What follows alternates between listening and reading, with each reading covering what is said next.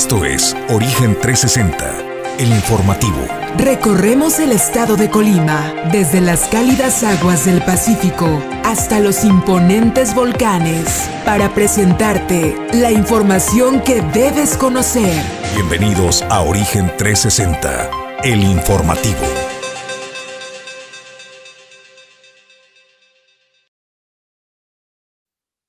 ¿Qué tal? Muy buenos días, bienvenidos a Origen 360 a través de Origen Informativo, la nueva televisión. Como todos los días, los saluda Julio César González y a nombre de Jesús Llanos Bonilla lo invito a que se quede con nosotros y nos acompañe en este recorrido informativo por la entidad, donde ya le tenemos la información, los datos y la estadística más importante que se ha generado en las últimas horas en el territorio colimense, pero también información de relevancia nacional para todos. Y bueno, pues el día de hoy le vamos a presentar, eh, este fin de semana fue cuando ya se publicó en el diario oficial de la federación el ingreso del estado de Colima y pues o de la declaratoria del estado de Colima como zona de desastre y esto lo que permite es tener acceso a mayores programas federales de apoyo a los damnificados, a los afectados del pasado sismo 19 de septiembre. Y bueno, le tendremos también la información más adelante. Desde luego, pues también asegura magistrado del presidente del Tribunal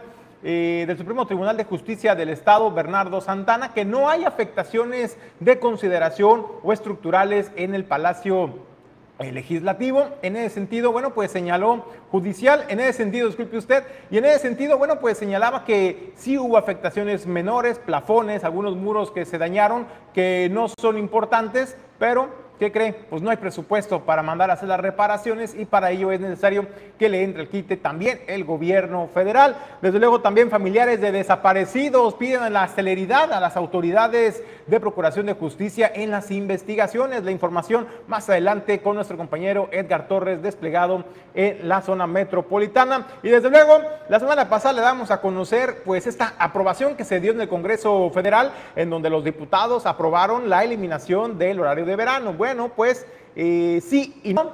Sí, porque ya pasó al Senado y se tendrá que debatir y analizar en el Senado, donde también de aprobarse, pues ya quedaría oficialmente eliminado este horario. Sin embargo, hay unas reservas. Hay algunos estados fronterizos en nuestra República Mexicana que no se estarían adhiriendo a esta eliminación del horario de verano. Le diremos más adelante de quiénes se trata y el motivo del por qué ellos no estarían dentro pues de esta eh, modificación a la ley del horario. Bueno, pues también el diputado Alfredo Álvarez señaló que el gobierno de la Cuarta Transformación está haciéndole justicia a los productores y a los campesinos en nuestro país, donde está volteando a verlos y con una visión de eh, producción eh, agrícola responsable, sustentable con el medio ambiente. De ello también le estaremos hablando en unos minutos y desde luego es importante que usted tenga conocimiento que el día de hoy arranca también en el sector eh, salud la aplicación de la vacuna contra la influenza.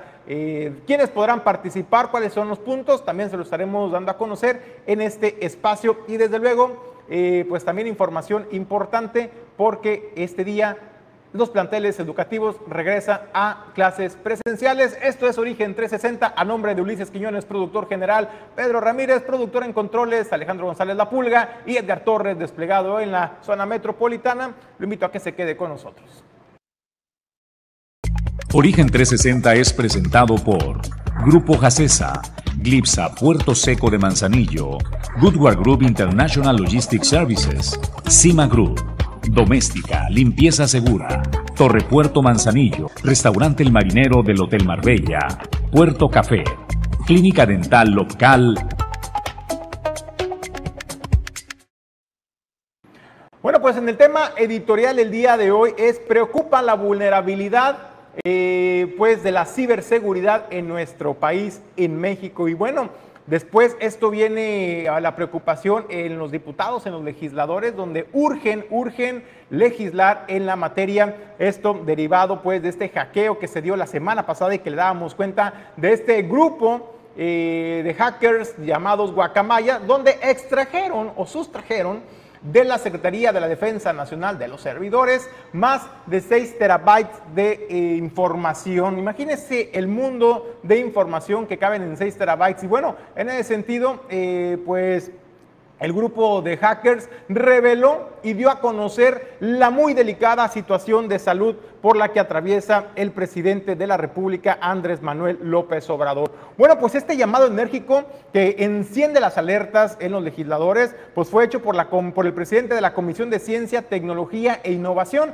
de la Cámara de Diputados, Javier López Casarín, quien aseguró que el reciente ataque cibernético que sufrió la Secretaría de la Defensa Nacional, pues es una muestra urgente de la necesidad de que el país cuente con una ley federal de ciberseguridad. En los últimos años el legislador eh, en el área de ciberseguridad pues no había sido prioridad para el Congreso de la Unión, señaló, pues hasta la fecha, de las 18 iniciativas que los legisladores han presentado en la materia, 14 se mantienen en la congeladora desde hace cinco años. Sin embargo, insisto, debido a este hackeo del que fue víctima la Secretaría de la Defensa Nacional por parte de este grupo internacional Guacamaya, pues es cuando se encienden las alertas rojas y pues eh, los líderes parlamentarios urgieron a sus bancadas a iniciar el debate pues para acelerar la creación de un andamiaje jurídico contra este tipo de, eh, de robo de información sensible.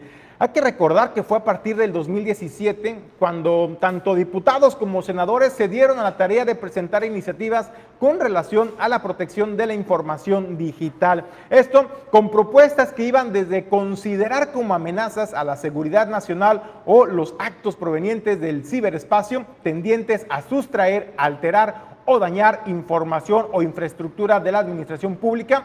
Esto pasando por la creación de un Centro Nacional de Seguridad Cibernética y una iniciativa pues que tiene que eh, la intención de facultar al Congreso de la UNED para legislar en materia de ciberseguridad. Sin embargo, hasta la fecha, ninguna, ninguna iniciativa ha prosperado en el legislativo. Apenas unos días, eh, pues fue, se dio a conocer esta filtración de información confidencial de la Sedena a través de distintos medios de comunicación y fue el senador de Morena, Cristóbal Arias Solís, quien presentó dos iniciativas en particular. Eh, la primera, esto pues para crear el Centro Nacional de Seguridad Cibernética, mientras que una segunda propone la reforma a los artículos 6, 73 también de la Constitución Política de los Estados Unidos Mexicanos. Esto pues con el fin de garantizar el derecho de acceso a las tecnologías de la información libre de riesgos o amenazas. Ahora bien, para que pueda dimensionar, para que pueda dimensionar eh, a qué nos referimos y cuál es la gravedad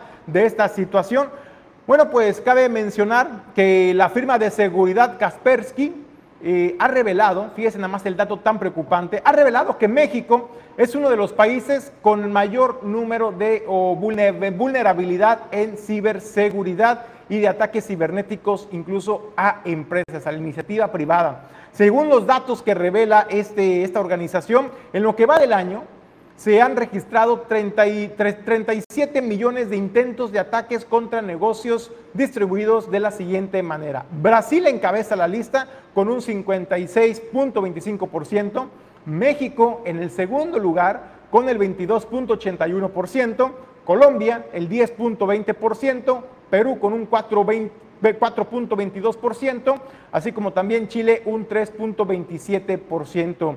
Eh, el director para América Latina del equipo global de investigación y análisis Kaspersky, bueno, pues comentó que hay más de, más de ciberataques a negocios que a usuarios en lo particular.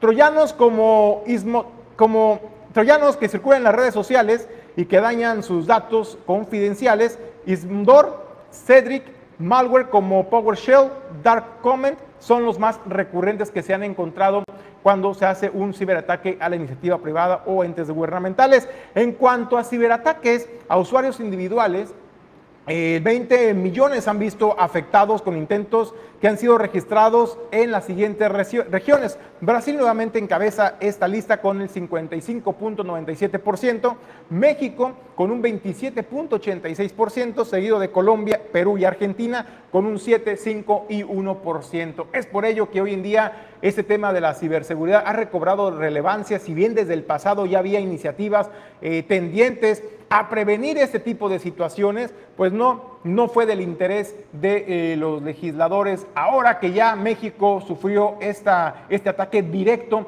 en una de las instituciones eh, que manejan información sensible de nuestro país, las estrategias en materia de seguridad, los operativos incluso, porque también advierten que sustrajeron datos confidenciales sobre el operativo de la liberación de Ovidio Guzmán. Esto, eh, pues usted ya conoce el Culiacanazo. Bueno, pues también advierten sobre la filtración de esta y más información sensible para la seguridad nacional en nuestro país. Empezaron con algo ligerito, con la situación de salud del presidente Andrés Manuel López Obrador. Sin embargo, son 6 terabytes que preocupan al gobierno de México y en particular a las fuerzas federales de la Secretaría de la Defensa Nacional. Y es por ello que México hoy, hoy en día requiere de leyes más firmes y también de eh, leyes que protejan no solamente pues, a los entes gubernamentales de esos ataques, sino también al resto de la población en nuestro país. Desde luego, pues ahí está el tema editorial del día de hoy. México uno de los principales países con el mayor vulnerabilidad de ataques y de seguridad cibernética en el mundo. Vamos nosotros a la información. Bueno, le comentaba eh, fue el diario oficial de la federación, publicó la declaratoria de desastre natural para los 10 municipios de Colima. Esta información pues la dio a conocer eh, la gobernadora Indira Vizcaíno Silva a través también de sus redes sociales, donde señalaba que la Secretaría de Gobernación del Gobierno de México esto a través de la Coordinación Nacional de Protección Civil, emitió la declaratoria de desastre natural para los 10 municipios en el estado de Colima. Esto derivado del sismo de magnitud de 7.7 grados registrado en esta entidad el pasado lunes 19 de septiembre. Esta declaratoria publicada ya en el diario oficial de la Federación pues es parte del protocolo jurídico y legal para que se puedan otorgar los diferentes apoyos que permitan a la entidad pues hacer frente a la emergencia que se desarrolló.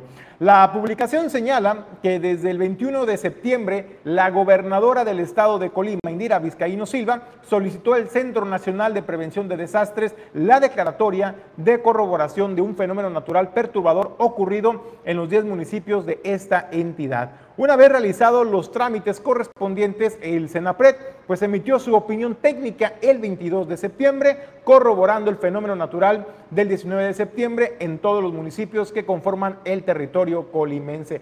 ¿Esto qué va a permitir? Bueno, pues va a permitir, al menos en la teoría, al menos en la teoría va a permitir que el estado de Colima pueda tener acceso a recursos extraordinarios y para la rehabilitación de infraestructura carretera, para la rehabilitación de eh, infraestructura vial, como pueden ser los puentes que ya iniciaron con algunos trabajos, eh, como en el puente Cortés, esto al ingreso a la zona de la capital de Colima, sobre la autopista Manzanillo-Colima y también pues va a permitir que muchas de las viviendas particularmente afectadas de la población, de los colimenses, de las familias, pues bueno, pues puedan tener acceso también a programas y recursos extraordinarios para poder atender la emergencia que se encuentren viviendo, ya sea de daños de infraestructura, daños menores a sus viviendas. Y bueno, usted ya conoce este censo que se realizó en días pasados, en el que también se habla de que será un comité evaluador del gobierno de México quien determine los montos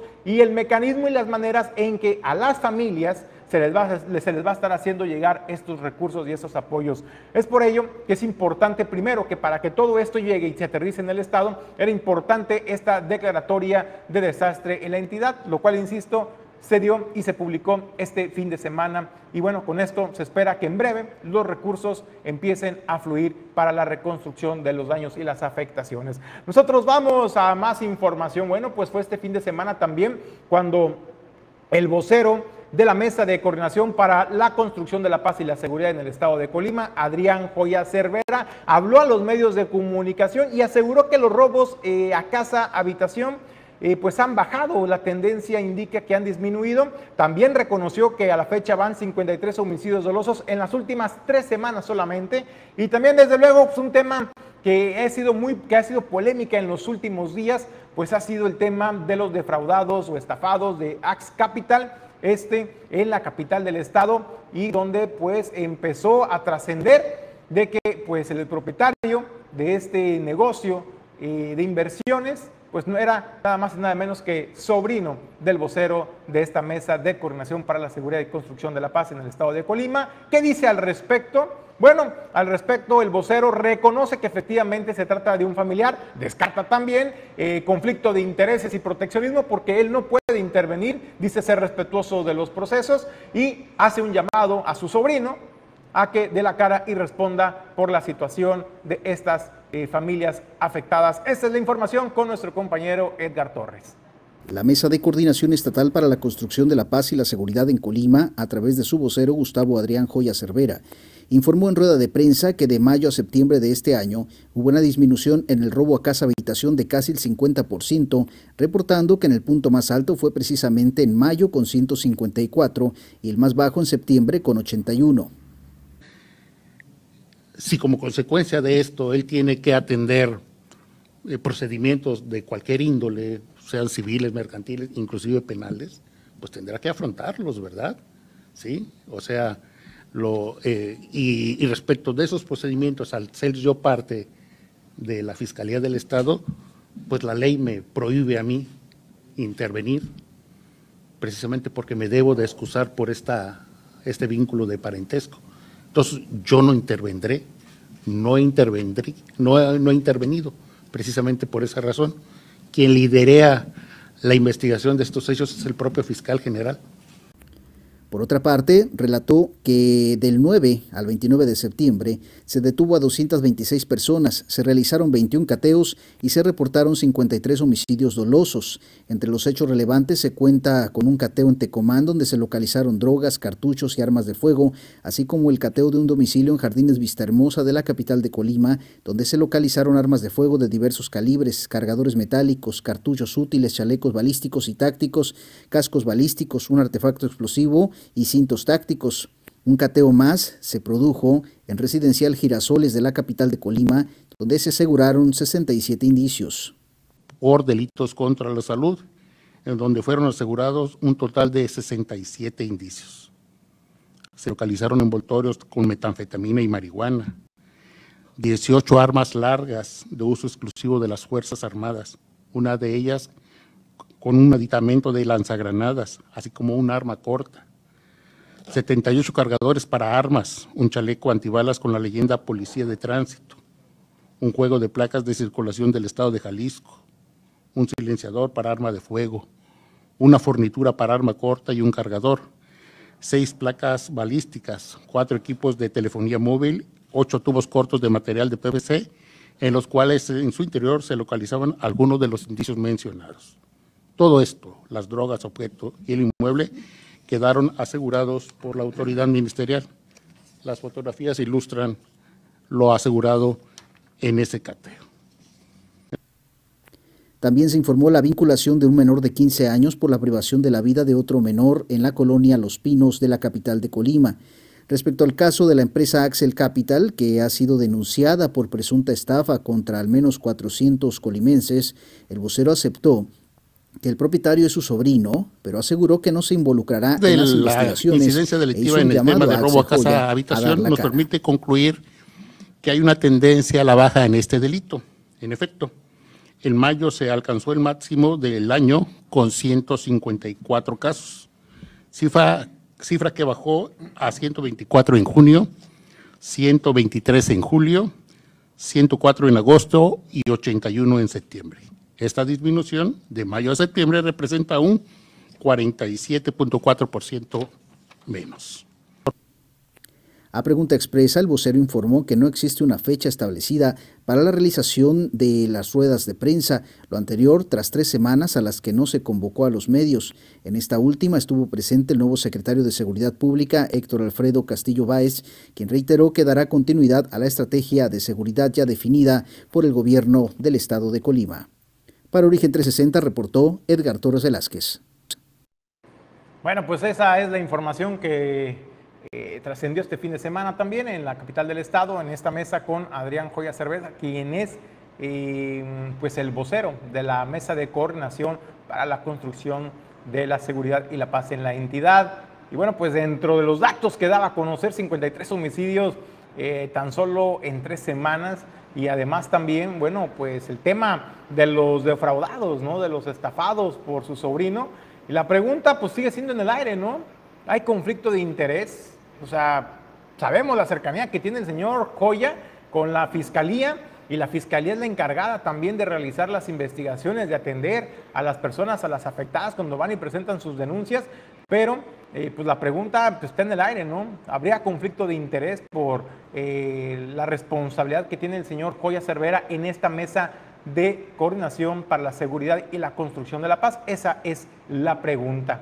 Bueno, vamos nosotros a más información. Atención, padres de familia, pues ya pasada la emergencia, el día de hoy regresan a clases presenciales la mayoría de los planteles educativos. Y es que de los 500, de las 615 escuelas públicas en el estado, 501 eh, regresarán a clases presenciales a partir de ya de este, de este lunes 3 de octubre. Hay 107 escuelas que permanecerán a distancia en la semana del 3 al 7 de octubre y 7 que por sus daños estructurales seguirán a distancia por un tiempo indefinido más. El gobierno del estado de Colima, eh, a través de la Secretaría de Educación y Cultura, informa que luego de la revisión por parte de expertos en escuelas públicas en el estado, de los 615 planteles estatales, 501 estarán ya en condiciones de regresar a clases presenciales. Los planteles fueron divididos en tres colores de acuerdo al daño que presentaron. Rojo para aquellos eh, con daño severo, amarillo para aquellas escuelas con daño medio o leve,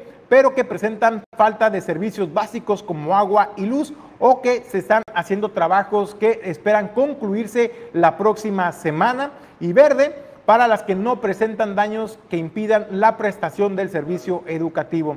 De esta forma, y de acuerdo con el último corte informativo, siete están en rojo, 107 en amarillo y las 501 restantes en, están en color verde. Con estos resultados se precisa que de esas 501 planteles serán que este 3 de octubre están en condiciones de regresar a clases presenciales. Cabe mencionar también que la coordinación con el gobierno de México, esto a través del Instituto Nacional de la Infraestructura Física y Educativa, el INIFED por sus siglas, y de la Delegación de Programas para el Bienestar, el Instituto Colimense de Infraestructura Física y Educativa del Estado de Colima, INCOIFED, del gobierno, y de la propia Secretaría de Educación y Cultura, pues ya se trabaja en las alternativas de apoyo para las siete escuelas que sufrieron daños significativos o de consideración y de las cuales pues no hay todavía un plazo para el regreso a clases en estos siete planteles. En el caso de los telebachilleratos y eh, que se encuentran en las zonas rurales y los que pertenecen al EMSAT, a esta educación media superior a distancia, así como las escuelas para niñas y niños migrantes, permanecerán a distancia hasta el 7 de octubre. Esa es la información oficial para que pues usted padre de familia pues tenga la información y pues ya si no sabía o se le hace tarde, apúrese para llevar a los chamacos a la escuela que aún está a tiempo. Bueno, pues nosotros vamos a una breve, breve pausa y regresamos con más información a Origen 360.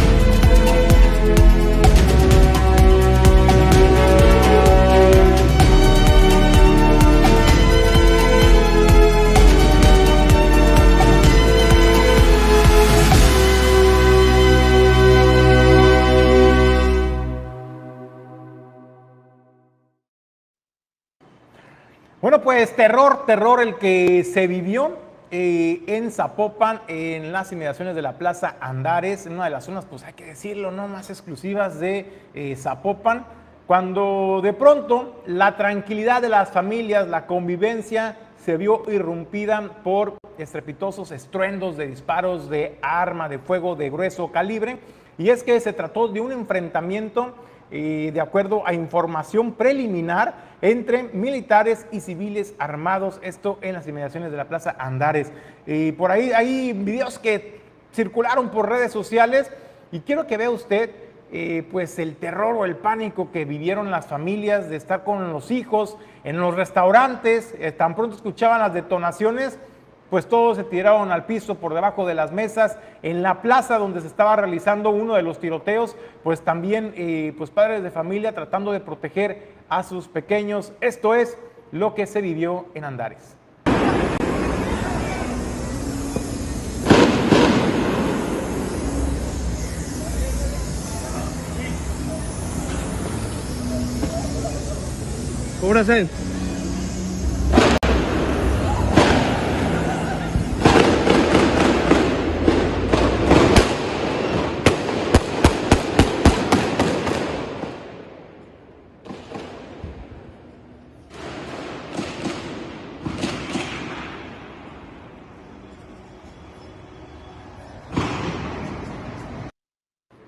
Trascendido que es un enfrentamiento entre grupos de civiles armados y esto pues alertó también a la presencia y alertó a las fuerzas federales de la Secretaría de la Defensa Nacional y de la Guardia Nacional, que hay que decirlo, constantemente están realizando recorridos de vigilancia por la zona y esto alertó alertó a los elementos quienes se presentaron en el sitio y se empezó a dar este enfrentamiento entre hombres armados con las fuerzas federales del ejército y de la Guardia Nacional. De manera preliminar se habla de eh, seis personas heridas y una persona que perdió la vida en el lugar eh, de estos incidentes. Quedó dentro de un vehículo con placas de la Ciudad de México el cual se investiga su calidad o su procedencia legal. Eh, por su parte, el gobernador de Jalisco, Enrique Alfaro, señaló que dos de los heridos serían causantes de los hechos violentos, por lo que serán puestos a disposición del Ministerio Público. Señaló que desde el primer momento ha estado atento y pendiente de los hechos que se originaron en esta plaza Andares en Zapopan, en coordinación con Seguridad Pública de Jalisco así como también de las fuerzas federales que fueron las primeras respondientes ante esta situación. Y bueno, pues eso es parte también de lo que se vivió.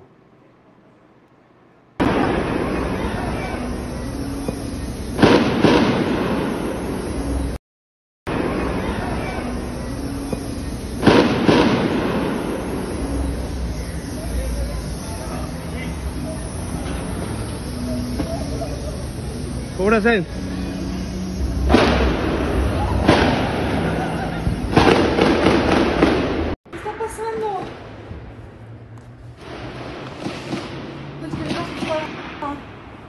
Tranquila. Buenas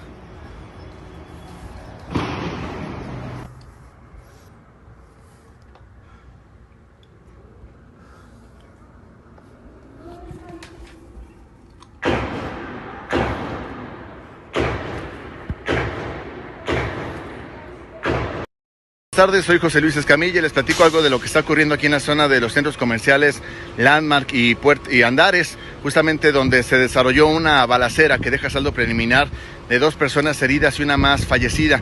Esto ocurrió al exterior del centro comercial Landmark, donde de acuerdo con información que tenemos de manera extraoficial, hombres armados, un grupo de aproximadamente 12 hombres armados, llegaron, llegaron para quererse llevar por la fuerza a un civil que estaba en uno de los establecimientos. Cuando estaba ocurriendo esto, resulta que el civil, civil por el que iban a llegar traía escoltas. Así que los escoltas se enfrentan a balazos con el grupo que, iba, que pretendía llevárselo por la fuerza y se da un primer intercambio de disparos. Cuando estos sujetos están tratando de escapar, se topan con elementos del ejército mexicano y se da un segundo enfrentamiento. El saldo preliminar es de dos personas heridas, aparentemente serán militares que fueron trasladados ya al hospital militar y una persona más fallecida que está a bordo de un vehículo. Aquí, aquí muy cerquita de donde estoy hay, una, hay un rifle, hay un fusil de alto poder que está tirado en el piso, hay algunas manchas de sangre, ahí lo pueden ver, este fusil está tirado en el piso y bueno, la presencia policiaca en este lugar es enorme, la presencia policiaca en este en este punto. Hay muchos cierres a la circulación, realmente es imposible llegar a este punto en vehículo o Se lograron asegurar armas largas y más de 200 casquillos de bala como evidencia. Eh, también en el Hospital Puerta de Hierro se atiende a dos personas que se investiga como participantes del enfrentamiento, así como también se presta atención a una mujer con una herida de bala en Sedal y un hombre también lesionado, presunto repartidor de alimentos. Los daños colaterales de la inseguridad que se vivió el día de ayer, esta jornada de violencia y de terror que se sembró en Zapopan, en la Plaza Andares, insisto, una de las zonas, pues hay que decirlo, no más exclusivas de esa, de esa ciudad. Bueno, pues las investigaciones continúan, las autoridades siguen con las indagatorias y hasta ahí la información. Vamos nosotros a más información. Bueno, pues hablando de, pues, de la supervisión de los inmuebles públicos, el magistrado presidente del Supremo Tribunal de Justicia del Estado, Bernardo Salazar, pues habló y señaló que no hay daños estructurales en el, en el edificio, pero sí hay daños de consideración al interior, como plafones que se cayeron, algunas salas de juicios orales, como en Tecomán, que también eh, por el movimiento, la intensidad del movimiento, se cayeron los plafones, dañaron las cámaras y micrófonos de los juicios orales y que eso requerirá desde luego pues una inversión considerable para la reposición de material y también pues la reparación de los daños, recursos, presupuesto, dijo pues que no cuenta el Supremo Tribunal de Justicia del Estado, por lo que será necesario que el gobierno de México, el gobierno federal, pues intervenga para poder apoyar, radicar los recursos y apoyar nada más con recursos, sino con gente técnica que pueda también realizar y llevar a cabo los trabajos de rehabilitación, pero insistió que no hay, no hay daño estructural que ponga en riesgo la seguridad de los trabajadores y que se continúa laborando de manera normal. Ya se hizo la revisión de lo que es eh, la estructura del edificio. Lo llevaron a cabo gente de protección civil, de CEIDUM, del Colegio de Arquitectos y de los colegios de ingenieros. Ellos eh, tenían la, la, tarea, la encomienda de venir a hacer una revisión para pasar el reporte, según nos dijeron, a la ciudad, a primero a Seidum y de ahí a la Ciudad de México para tratar de allegarse de recursos para las reparaciones. Bueno, el reporte que nos dan de manera preliminar y verbal, porque no nos han dado un dictamen ni siquiera una opinión técnica, es que el edificio estructuralmente no tiene daños. Este edificio se compone de tres bloques, si ustedes se dan cuenta ahí, hay partes donde se une un bloque, otro bloque, son tres bloques que están soportados por columnas. Nos decían que esas columnas tienen una capacidad de elasticidad eh, determinada y que con este movimiento no llegó esa capacidad de, elasticidad y de movimiento, no llegó ni al 40%, lo cual quiere decir que puede soportar un, sismo todavía mayor. ¿no? El problema que tiene este eh, edificio, nos comentaban, es que por lo antiguo que eh, de su construcción, las técnicas que se usaron para el recubrimiento, que son básicamente de enjarre, fue un enjarre muy grueso de más de 5 centímetros que con el tiempo se empieza a desprender. Dicen, nos decían ellos que no necesita un movimiento para desprenderse, con la pura humedad. Los daños que tuvimos fueron más de, instalaciones, por ejemplo, los plafones se cayeron, dañaron el aire acondicionado, al caer se jalaron las estructuras del aire acondicionado, que es por medio de ductos en algunas salas de oralidad como en Tecomán, pues, al caerse jalaron todo el sistema de audio y video de cámaras, pues no lo dañaron, de computadoras, anaqueles, muebles que con el movimiento se cayeron, se dañaron, se eh, quedaron eh, inutilizables, etcétera, ¿no? que es lo que estamos haciendo. Pero el edificio en sí nos explicaban que estructuralmente no tiene un daño. Estamos esperando que nos den por lo menos el dictamen preliminar eh, una opinión técnica, lo que nos informan es que ellos engloban todos los dictámenes de todos los edificios y los mandan a la área competente, yo creo, de apoyo de la Ciudad de México para que se destinen recursos para su reparación. Y las reparaciones que tienen que ver son reparaciones que el Poder Judicial no podría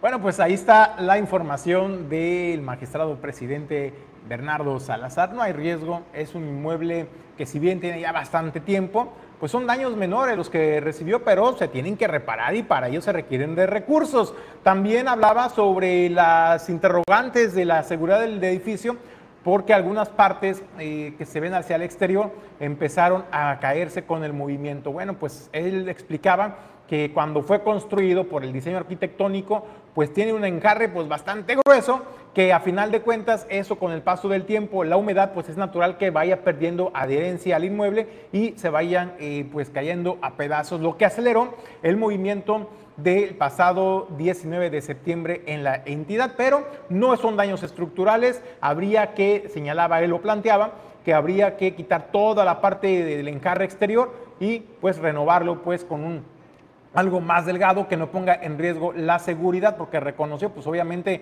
al desprenderse estos pedazos de concreto, pues pueden eh, lesionar a las personas. Sin embargo, pues no hay riesgos mayores, es un edificio seguro. Y bueno, esto ya lo dijo el Colegio de Arquitectos, el Colegio de Ingenieros, también eh, ingenieros y personal de gobierno del Estado, de la Secretaría de Infraestructura y, de, y Desarrollo Urbano y Movilidad.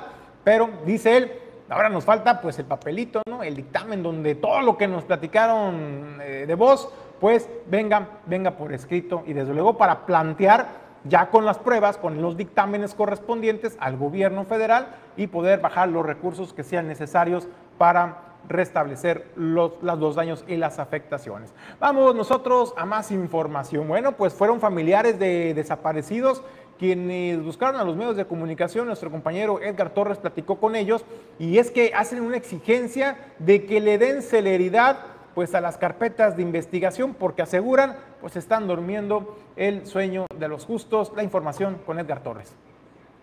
Este lunes 3 de octubre se cumple una semana desde que Juan Pablo Ordaz Benítez salió de su domicilio en Colima para trasladarse al puerto de Manzanillo donde trabaja. Como de costumbre se colocó su uniforme, tomó su vehículo y se trasladó a su trabajo. Sin embargo, cuando en Manzanillo sus compañeros se percataron de su ausencia, se comunicaron vía telefónica a su casa para conocer si había tenido algún percance. Fue ahí cuando se percataron de su desaparición. Así lo narró su esposa y familiares de este joven de 29 años, quien a través de la línea de emergencia informó de inmediato el hecho a las autoridades.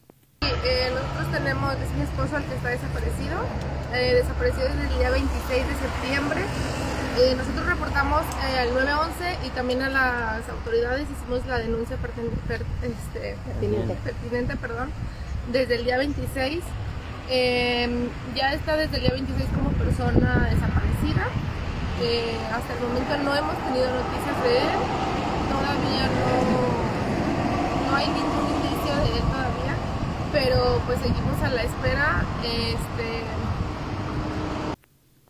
aunque desde el momento en que acudieron a presentar la denuncia correspondiente han tenido apoyo del área de personas desaparecidas de la Fiscalía, consideran que no hay avances significativos y que el tiempo sigue corriendo. Lo que piden es saber de su paradero o de su estado físico.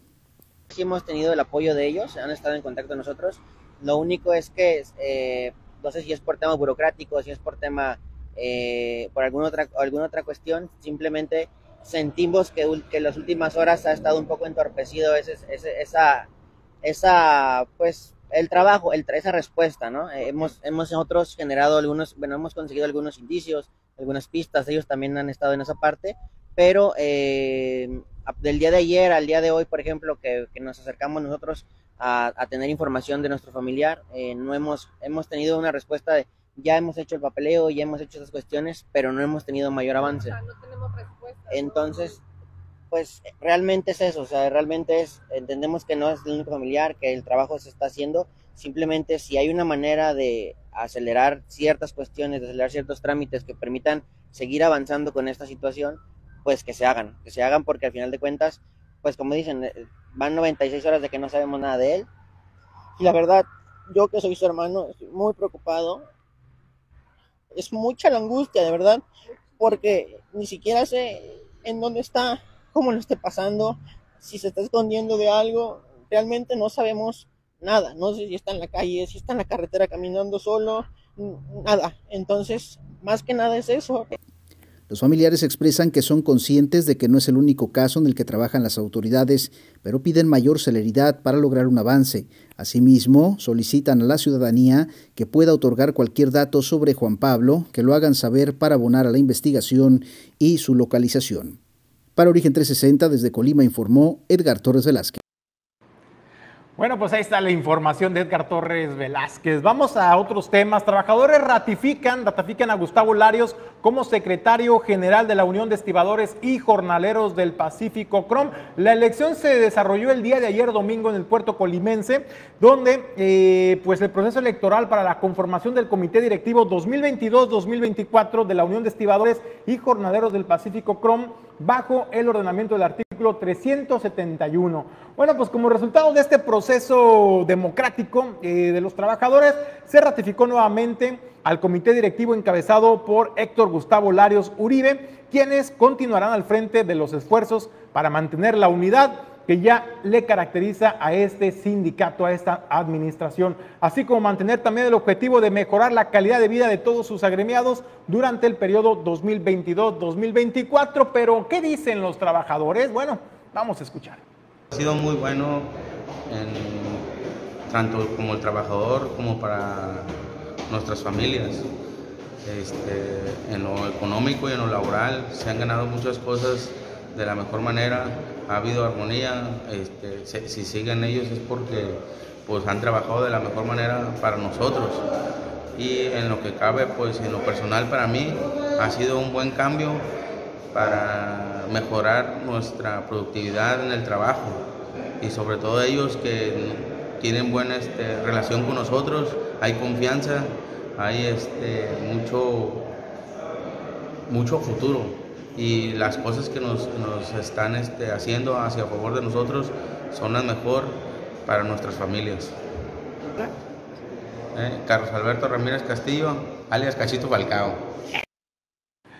Bueno, pues ahí está, ¿no? Hay armonía, hay certidumbre en los trabajadores, hay confianza en sus líderes sindicales y bueno, pues ahí está Héctor Larios otra vez eh, reelecto por otro periodo al frente de este importante sindicato de trabajadores eh, y estibadores del puerto de Manzanillo. Vamos nosotros a más información.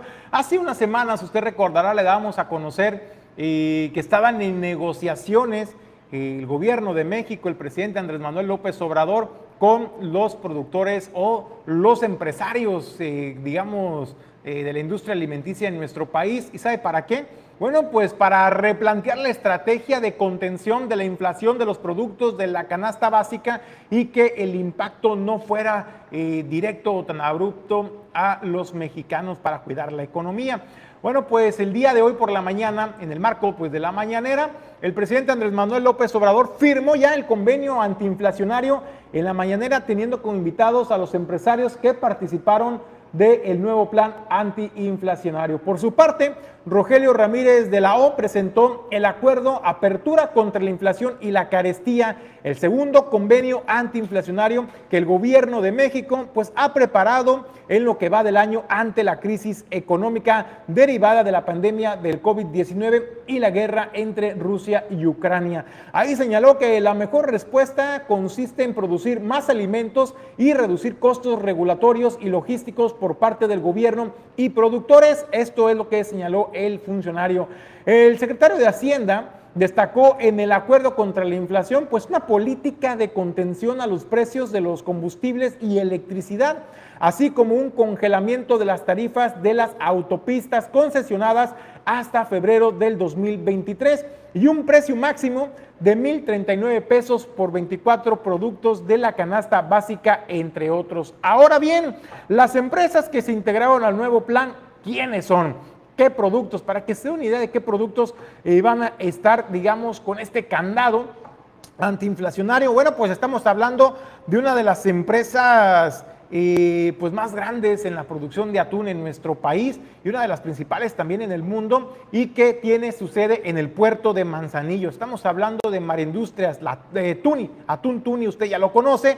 También está Pinza Dolores, Gruma, que es más seca, Minza, Bachoco, Huevo San Juan, Su Carne, Grupo Gucci, Opormex, Sigma Alimentos, Walmart también se suma como Soriana, Chedraui, eh, también Valle Verde, tanto pues el presidente Andrés Manuel López Obrador como el secretario Rogelio Ramírez de la O agradecieron a los empresarios su decisión de llegar al acuerdo para moderar los precios en los productos de la canasta básica, reiterando que esta tendrá un costo no mayor a 1.039 pesos. Esas son las buenas noticias. Sigue el presidente Andrés Manuel López Obrador pues preocupado y que haciendo gestiones, desde luego hay entendimiento y participación de la iniciativa privada de darle respuesta a las necesidades de los colimenses. Ahí está la información. Hay contención de la inflación de los precios de la canasta básica. Nosotros vamos a una breve pausa y regresamos con más información a Origen 360.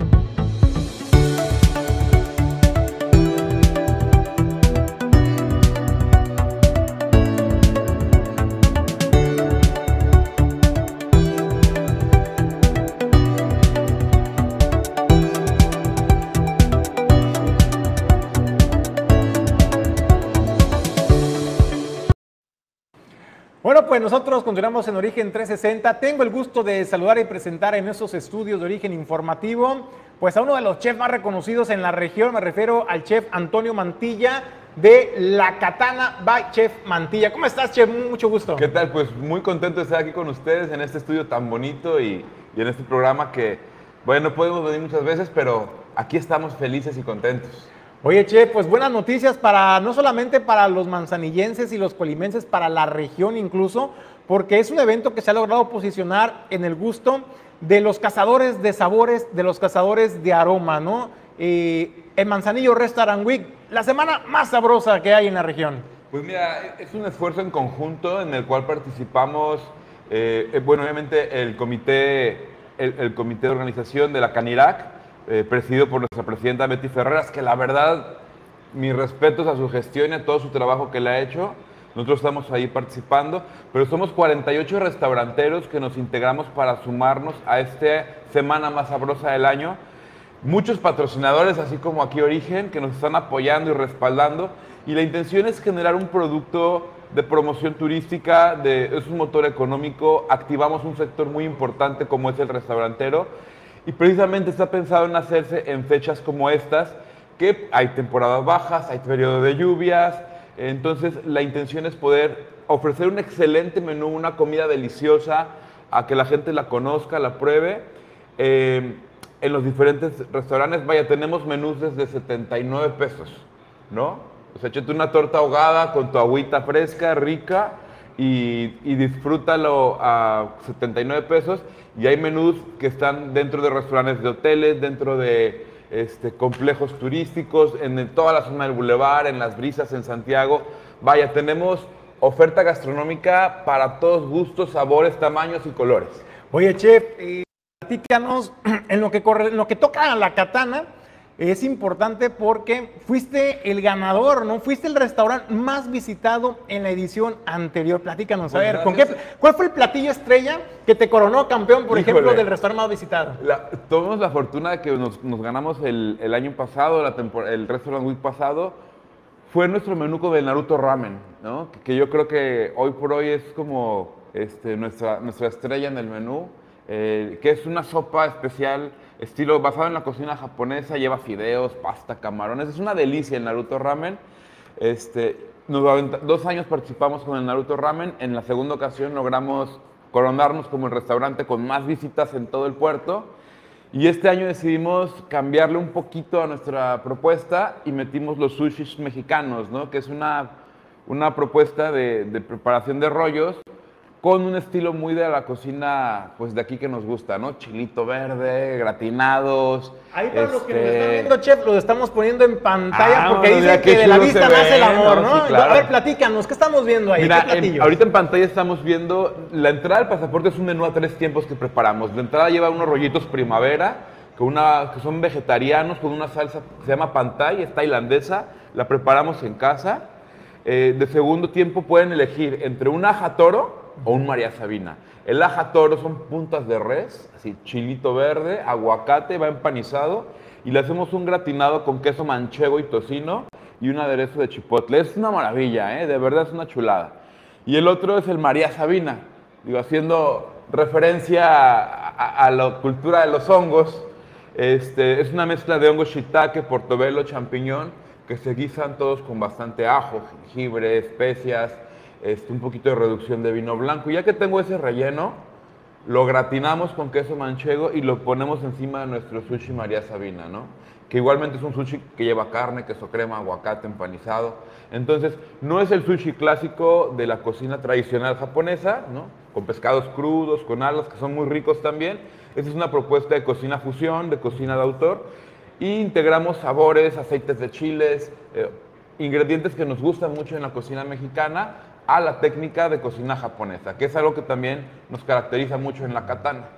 Tropicalizar los sabores, Claro, ¿no? O sea, regionalizarlos. Hacerlos propios. ver, Y la cocina sí es, ¿eh? O sea, la gastronomía hay que entenderla que sí existen las cocinas tradicionales y son maravillosas, pero es- la cocina es cambiante, es evolutiva, es de gusto, es de tendencias eh, y se va fusionando y cambiando la tradición. Entonces, la cocina Nikkei, la cocina eh, conceptual de autor, bueno, es algo que ofrecemos aquí en la Katana. Oye, chef, ¿y de postre qué, qué hay de postre? Una chulada, mano. A ver, la verdad es una maravilla. Un brownie de chocolate, así, hago el cuadrito de brownie, ¿no? Le ponemos una cucharada de Nutella que rebose y eso lo metemos dentro de una como tortillita, se llaman wonton. La cerramos, la metemos a freír, entonces queda crujiente por fuera, la Nutella se funde con el brownie y encima le pongo una bola de helado de vainilla, ¿no? Entonces cuando tú lo cortas, está caliente, fundido y frío. Entonces una mezcla de texturas de crujiente, suave, untuoso, frío, caliente, maravillosa. Oye, chef, la verdad es que el Manzanillo Restaurant Week eh, es una oportunidad imperdible para poder experimentar con nuevos sabores, ¿no? Claro, esa es la idea. Que nos demos el gusto. Me encanta probar a lo mejor el yakimeshi, es buenísimo. Sí, pero no has probado el ajatoro, mano. Y luego te vas a meter en conflicto porque no saber cuál pedir cuando vayas. Oye, y luego cuando siempre van a un lugar, siempre se casan con un platillo, ¿no? Y ya no quieren salir de ese platillo, ¿no? Entonces, Pasa mucho. Es, este, este, este pasaporte, pues es muy noble porque permite experimentar nuevos aromas, nuevos sabores y además eh, lugares, ¿no? También es importante el ambiente que se vive en los restaurantes, eh, pues hay que disfrutar la experiencia gastronómica completa. Claro, la comida, eh, vaya, es un conjunto de todo el disfrutar. Es conocer el lugar, a qué huele, cómo está decorado, cómo me siento, qué estoy escuchando. Todo es un conjunto, ¿no? El servicio y la atención de los meseros, excelente. Eh, y, y esa eh, integral todo es lo que nos genera una experiencia gastronómica y un deleite. Y eso lo vas a encontrar en una muy buena taquería. Y vamos a los tacos, ah, este, porque aquí, jefe, ¿qué le damos? Pásale, y está. Y está el restaurante que tiene su, su hospice en la entrada y su reservación. Y ambos son experiencias deliciosas, diferentes, pero deliciosas también. Oye, Che, platícanos hasta cuándo podemos aprovechar el Manzanillo Restaurant Week, de qué manera la gente puede eh, hacerse de estos pasaportes. Aquí en Origen Informativo tenemos hay varios pasaportes para que las personas interesadas en tenerlo físicamente nos puedan mandar mensaje, pero también, Chef, lo pueden hacer de manera digital. Claro, eh, está el formato físico. Eh, se mandaron a imprimir eh, 3.000 pasaportes, los hemos estado regalando. Miren, es este que está aquí bien bonito. ¿sí? Este, y aquí vienen todos los restaurantes participantes, los patrocinadores. Este, pero tenemos también la opción digital, porque a veces no alcanzamos a entregar todos y para, para verlo, métanse a la página, búsquenos en Facebook, Canirac Manzanillo, y a través de ahí eh, descargamos nuestro pasaporte gastronómico. Eh, hay que registrarse nada más para participar. En la página es la ru- rutadelsabor.com.mx. Nos registramos en la página, que es, pedimos su nombre, su fecha de cumpleaños, para estarles mandando algún regalo, alguna cortesía, una promoción en los restaurantes. Y a través de esa, eh, ya están participando, ¿no? Entonces tú llegas al restaurante de tu antojo y dices, oye, quiero mi menú gastronómico, quiero mi pasaporte. Se les lleva su menú completo a tres tiempos o como cada restaurante lo estructuró. Van a pagar lo que viene en el pasaporte, que, que de verdad es un precio mucho menor del precio normal de carta. Disfrutan y hacen su check-in, ¿no? Les esca- escanean un QR que el restaurante les va a proporcionar y ya con eso estás participando, porque además de comer es un concurso. A ver, platícanos, chef, ¿cómo, cómo la gente participa? ¿Cómo la gente gana? Pues degustando estos increíbles platillos. Tú vas a comer, desayunar, cenar, echar trago, lo que tú quieras, al lugar que te antoje, ¿no? Entonces, ya que pides tu menú, al momento que pides la cuenta, te van a llevar un celular, una tableta con un QR. Ese QR es como los tokens de banco, ¿no? Cada que lo escaneas, ¡puf! cambia. Entonces, no puede haber manera de, de chanchullos o trampas. Entonces, tú escaneas tu código QR y en tu perfil te genera una visita. Te dice, ah, llevas una visita en restaurante este, Juanitos. Llevas otra visita en restaurante La Katana, otra visita en el Marbella y te va contando tus visitas. ¿Sí? Al final de esta semana, que empezamos el día 30 y acabamos el 9, del 30 al 9, todas las visitas que tú tengas te van a totalizar, no sé, 25 visitas, 30 visitas. El comensal que más visitas tenga, gana. Son tres lugares. En primer lugar estamos dando un iPhone 12 Plus y un fin de semana en el Hotel Barceló, que por cierto Barceló también está participando con un restaurante maravilloso. Este, vamos a dar unas pantallas, unas tablets, entonces, y más todo lo que aportan y regalan patrocinadores. ¿no? A ver, chef, para darnos una idea, tú fuiste el restaurante más visitado en la edición pasada. ¿Cuántas visitas registraste El ahí? año pasado, si mal no recuerdo, tuvimos 158 visitas este, y nos fue muy bien, pero yo creo que este año rompemos récord. Sí, excelente. Oiga, para la gente que nos está sintonizando, por ejemplo, eh, si no sabes qué desayunar el fin de semana con tu familia, puedes ir, por ejemplo, a Juanitos y el menú es fruta de temporada y luego esto es para el desayuno, para la comida, ensalada verde eh, chica. También, o plato fuerte, sería machaca con chilaquiles para el desayuno. El plato fuerte para la comida es hamburguesa tejana. El postre, un flan napolitano. Y de bebida, una taza de café o jugo chico. Por ejemplo, también si andas buscando algo, pues un eh, lugar diferente también, contacto con la naturaleza, pues qué mejor que ir a la Marina Grill, esto en Puerto Las Hadas, donde podrás eh, de entrada degustar la ensalada mediterránea. Eh, como plato fuerte, el filete dorado a la naranja. Ay, disculpará usted, ya se me está haciendo agua la boca. Postre, rosa de manzana y una bebida de copa de vino de la casa. También, por ejemplo, otro de los restaurantes eh, que ha eh, logrado prestigio en el puerto de Manzanillo, pues es el marinero. Este, de entrada nada más, chiques, nada más. Es una chulada. Los menú, champiñones ¿eh? al ajillo o gambas Las al ajillo, gambas, prometido que son garantía, ¿eh? con- Son con garantía. Un bolillito, así que te ponen recién. Y mojas en el, En el aceite. Delicioso, No, la verdad es es, un que- agasajo. Oye, la paella también es riquísima del marinero. Es la, creo que la paella más famosa que hay en la región. ¿eh? La verdad es mi paella favorita, ¿eh? Yo soy fan desde los Choco Crispies, yakimeshi y paella, me paella. encanta. El arroz es maravilloso. Oye, también de plato fuerte está el pescado a la vasca o filete de res a la navarra. Usted podrá eh, Yo- elegir. Yo, voy por un filetito hoy eh, ¿Sí? a comer, sí, me toca ir a probar. ¿Cuál va? ¿Por la vasca o el navarra, chef? Yo creo que para el... Está difícil la elección, Voy ¿no? a ir con alguien, mano, para que... Se compartan, uno y oye, uno qué y- buena- qué buena opción, ¿eh? Además más divertido, ¿no? Oye, también, eh, pues también y, un- y una copa de vino de la casa y los precios bastante accesibles, chef. La verdad es que están diseñados los platillos para presentar lo mejor de cada restaurante Así es. al comensal para que puedan experimentar nuevos sabores, nuevas texturas y nuevos aromas, pero sobre todo a unos precios bien accesibles. Claro, y de repente digo, oye, es que ir al marinero es carísimo, voy a gastarme la mitad de la quincena. Tú ves el pasaporte y dices, oye, ¿A poco, oye? no está tan caro, mano, sí me alcanza y, y se ve muy bueno. ¿no? Entonces, podemos ver los precios, ¿no? Quedan ahí clarito cuánto te vas a gastar, todo tu menú, y te puedes dar el gusto esta semana de comer súper rico y conocer lugares que no Exacto. conocíamos. Y Dase la verdad- oportunidad, ¿no? darnos el gusto y la oportunidad que de verdad es que lo merecemos, ¿no? Es, es, es, este, muy hedonista a lo mejor, pero merecemos darnos un apapacho, un chiqueo. Ha sido una temporada difícil, un septiembre, qué bueno que se acabó. Este, y por eso está el Restaurant Week esta semana, del 30 al día 9. Aprovechenla porque es corto el tiempo. Desayunen, coman, cenan, vayan por un waffle, vayan por una pizza, unas salitas, vénganse al sushi, a la katana, lo que ustedes quieran, pero disfruten, disfrutemos de verdad esta semana. Oye, pues ya sabe, invite a la familia, a la novia, póngase de acuerdo con los amigos, elijan los lugares, porque variedad hay, hay una gran oferta gastronómica en el puerto de Manzanillo. Chef, muchas gracias por Al contrario, un gustazo, muchísimas gracias por el espacio y los esperamos en los 48 restaurantes participantes, Manzanillo Restaurant Week. Bueno, pues ahí está la invitación. Gracias, gracias al chef Mantilla. Nosotros vamos a otra información. Bueno, pues el diputado Alfredo Álvarez señaló que el gobierno de la Cuarta Transformación que encabeza el presidente Andrés Manuel López Obrador, pues está volteando a ver nuevamente a los productores, a los campesinos, inyectándoles directamente apoyos y dignificando la producción de nuestro campo. Así se lo señaló cuando habló también del que acudió este fin de semana en la presentación del libro eh, Revoluciones Agroecológicas de México. Esta es la información.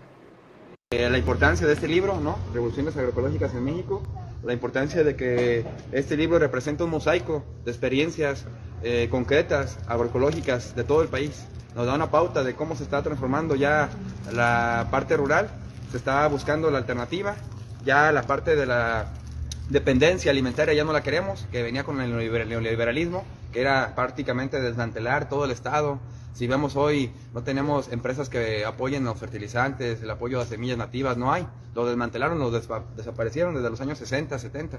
Y hoy por hoy, con la cuarta transformación, pues es una vuelta a la tortilla. Se voltea a ver otra vez al campesino, se voltea a ver otra vez al indígena, se le voltea a visibilizar de nuevo, a ponerlo en alto, porque sabemos que son los que nos dan de comer.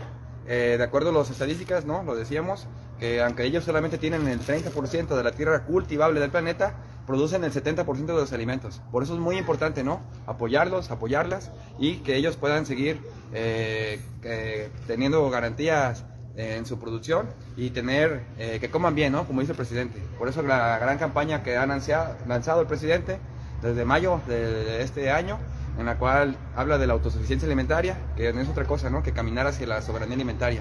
Y la agroecología es una parte importante, una herramienta que nos eh, permite alcanzarla. ¿Por qué? Porque nos hace eh, depender menos de fuera, nos hace generar nuestros propios insumos locales. Eh, por eso a veces, ¿no? Por ahí se nos ha criticado, ¿no? Digo, respondiendo también a las eh, alusiones que se nos han hecho de que solamente nos hemos enfocado al maíz. Y eso, quien lo dice, solamente quiero decir que es un reflejo de la ignorancia, ¿verdad? De no conocer este México profundo que tenemos, del cual somos herederos, ¿no? Somos herederos de un pueblo mesoamericano. Y no solamente hablamos de maíz, hablamos de la milpa.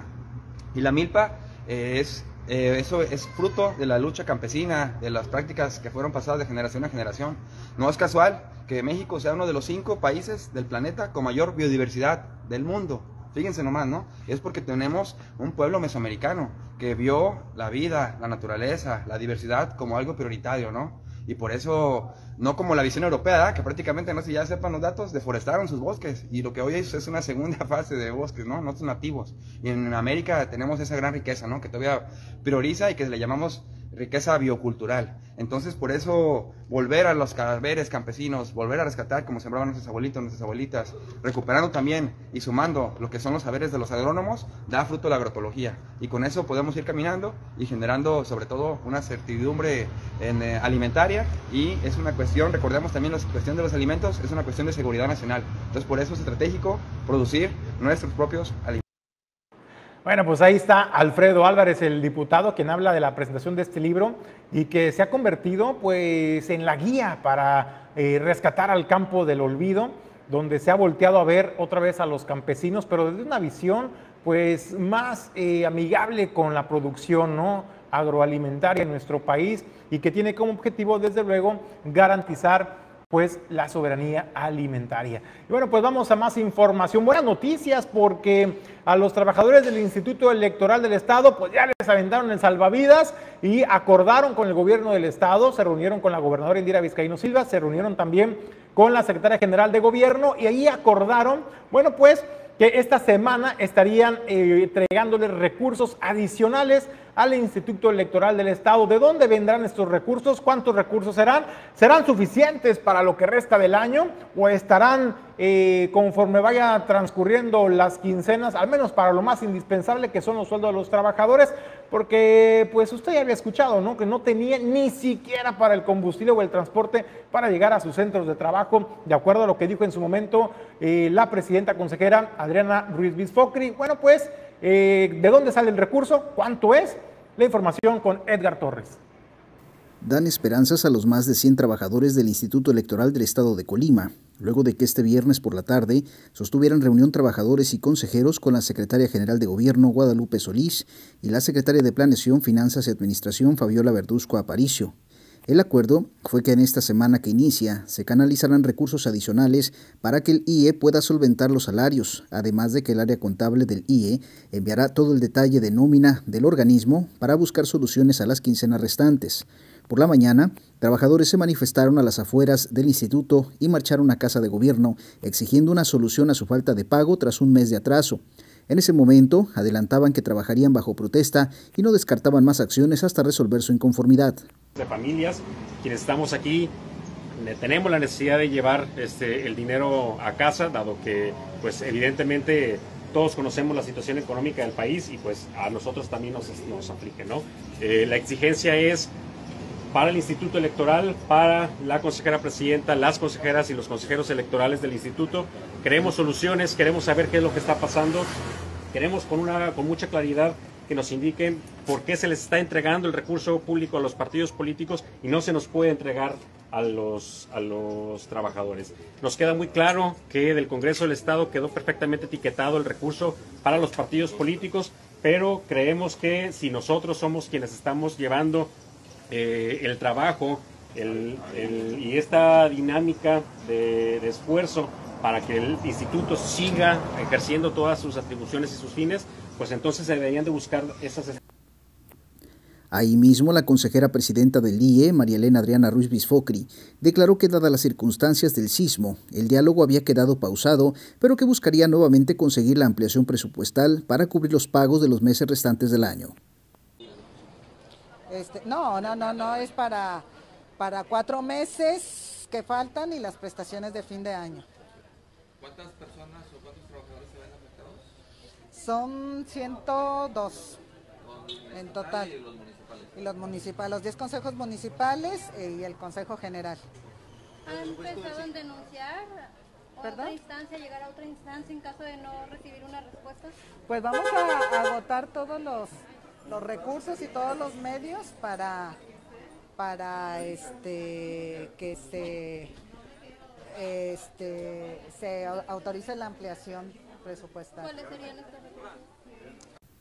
El pasado mes de agosto, la consejera presidenta había adelantado que no se contaba con los recursos para pagar la nómina ni los gastos operativos para los meses de septiembre a diciembre, dado el recorte presupuestal de 65% que se aplicó para este año a instancias como el Instituto Nacional Electoral Nacional emitieron un posicionamiento para que no se dejara en la indefensión presupuestal al instituto local. Para Origen 360 reportó Edgar Torres Velázquez. Bueno, pues buenas noticias, ¿no? Para los trabajadores del Instituto Electoral del Estado que ya tenían eh, unos 15, una quincena sin cobrar, otros ya tenían más del mes sin cobrar su sueldo y pues desde luego, pues usted ya sabe, ¿no? Todo lo que implica el no cobrar de manera puntual su quincena para llevar el sustento a casa. Entonces, pues ya, ya no hay problema, ya llegaron los acuerdos y vamos a ver cómo termina el cierre del presente año, porque es un tema eh, que va a seguir dando de qué hablar. Con esto nos despedimos del informativo de Origen 360, no sin antes agradecerle como siempre el habernos acompañado a nombre de Jesús Llanos Bonilla, Ulises Quiñones, productor general, productor en controles Pedro Ramírez, Alejandro González La Pulga y desplegado en la zona metropolitana Edgar Torres Velázquez. Soy Julio César González, le deseo que tenga un extraordinario arranque de semana.